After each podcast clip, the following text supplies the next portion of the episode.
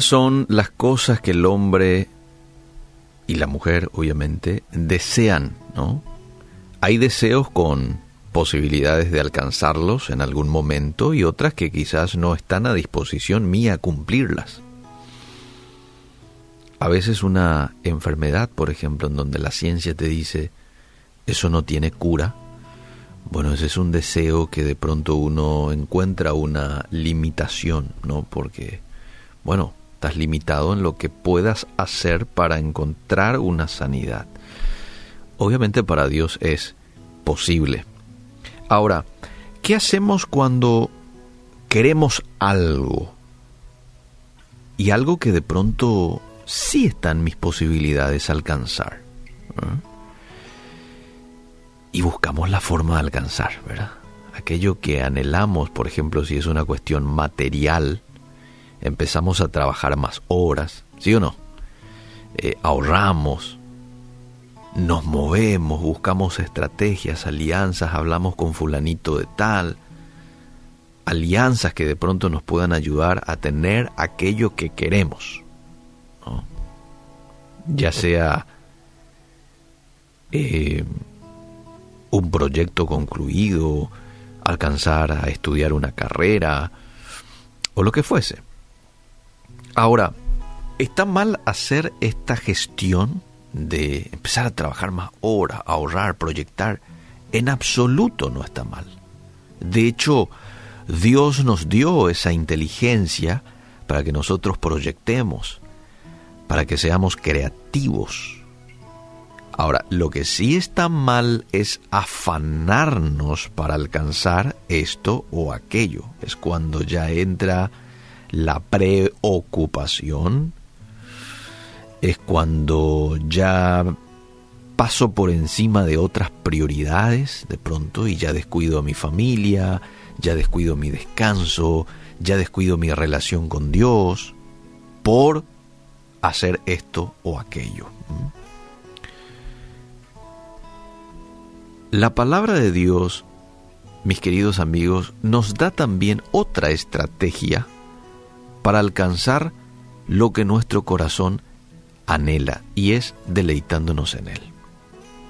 Este es un salmo muy conocido, capítulo 37, verso 4, en donde ahí parece ser como, hacemos esto y yo voy a hacer esto. Así lo veo a este pasaje. Deleítate en Jehová. ¿Y qué va a hacer Él? Y Él te concederá las peticiones de tu corazón. Ocurre que las peticiones de tu corazón van a ser las peticiones o van a ser el deseo que Dios tiene para vos, porque una persona que se deleita en Jehová es una persona que afina su deseo al deseo de Dios. Es, un, es una persona que eh, permite que Dios pula sus deseos y quite todos aquellos deseos que no vaya eh, acorde al deseo que Dios tiene para tu vida. Porque hay mucha gente que se que de pronto se pregunta, ¿y qué pasa si, por ejemplo, mi corazón anhela algo que Dios no quiere para mí? Y eso no va a ocurrir, porque en el proceso del deleite, Dios va a afinar tu deseo a su deseo, lo va a equilibrar, o lo va a calibrar. Ahora, ¿qué significa en la vida práctica deleitarse en Dios? ¿Es acaso dejar de hacer lo que tenemos que hacer para ir a orar y estar todo el día orando y escuchando música de adoración? ¿Es eso deleitarse en Dios? Y yo creo que el apartar tiempos para orar, eso nos muestra Jesús, que era una práctica de Él, forma parte.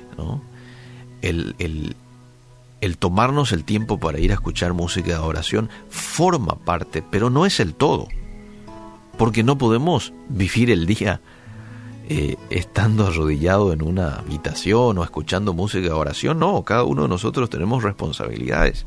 Tenemos que ir a trabajar, tenemos que cumplir con esto, con aquello. Entonces, creo más bien que deleitarse en Jehová significa esto, que voy a comentar ahora. En cada cosa que realizo, ya sea regar el jardín, limpiar la casa, cumplir con mis obligaciones en la oficina, lo hago con un corazón agradecido, con un corazón conectado con Dios, enamorado para con Dios. Es una persona que disfruta estar en su presencia cada mañana. Un hombre o una mujer que se deleita en el Señor es una persona que le tiene presente en su mente todo el día. Hago todo lo que está a mi alcance para agradarle a mi amigo, para agradarle a mi esposo, para agradarle a, a mi papá, que es Dios. Hago todo lo que está a mi alcance por mantenerme puro en un mundo en donde sobreabunda el pecado. Y no lo hago solo, ¿eh? No estoy solo en este proceso. Si estuviese solo, entonces ya tengo que decir que probablemente no voy a poder eh, cumplir con el objetivo. Pero estamos con el Espíritu Santo que nos da la capacidad, que nos da el poder de vivir en santidad. Una persona que se deleita en Dios es una persona que aprende versículos de la Biblia de memoria, por ejemplo, y lo repite, lo repite de día, lo repite de noche, así como el libro de Josué nos manda a hacer, ¿no? El, mensaje de Dios a Moisés era clarito, eh, que él pueda reflexionar en los mensajes de la Biblia de día y de noche, medita de día y de noche en él. Creo que el deleitarse en el Señor significa en lo práctico esto, Un tiempito a solas que por ahí tengas, libre, porque a veces tenemos tiempos libres en el día, Nos dan un tiempo libre en el trabajo, en el estudio.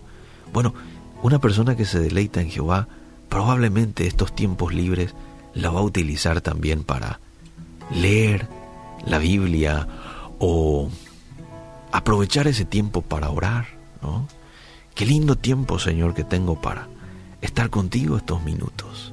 Y ahí en el lugar en donde está, se comunica con el Señor. O sea, deleitarse en Dios más que apartar un tiempo y estar todo el día en ese lugar, es mantener nuestro corazón en conexión con la de Él.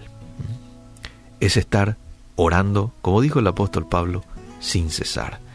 Que Dios nos ayude. Hay una linda promesa a toda aquella persona que se deleita en el Señor. Él va a conceder las peticiones de tu corazón.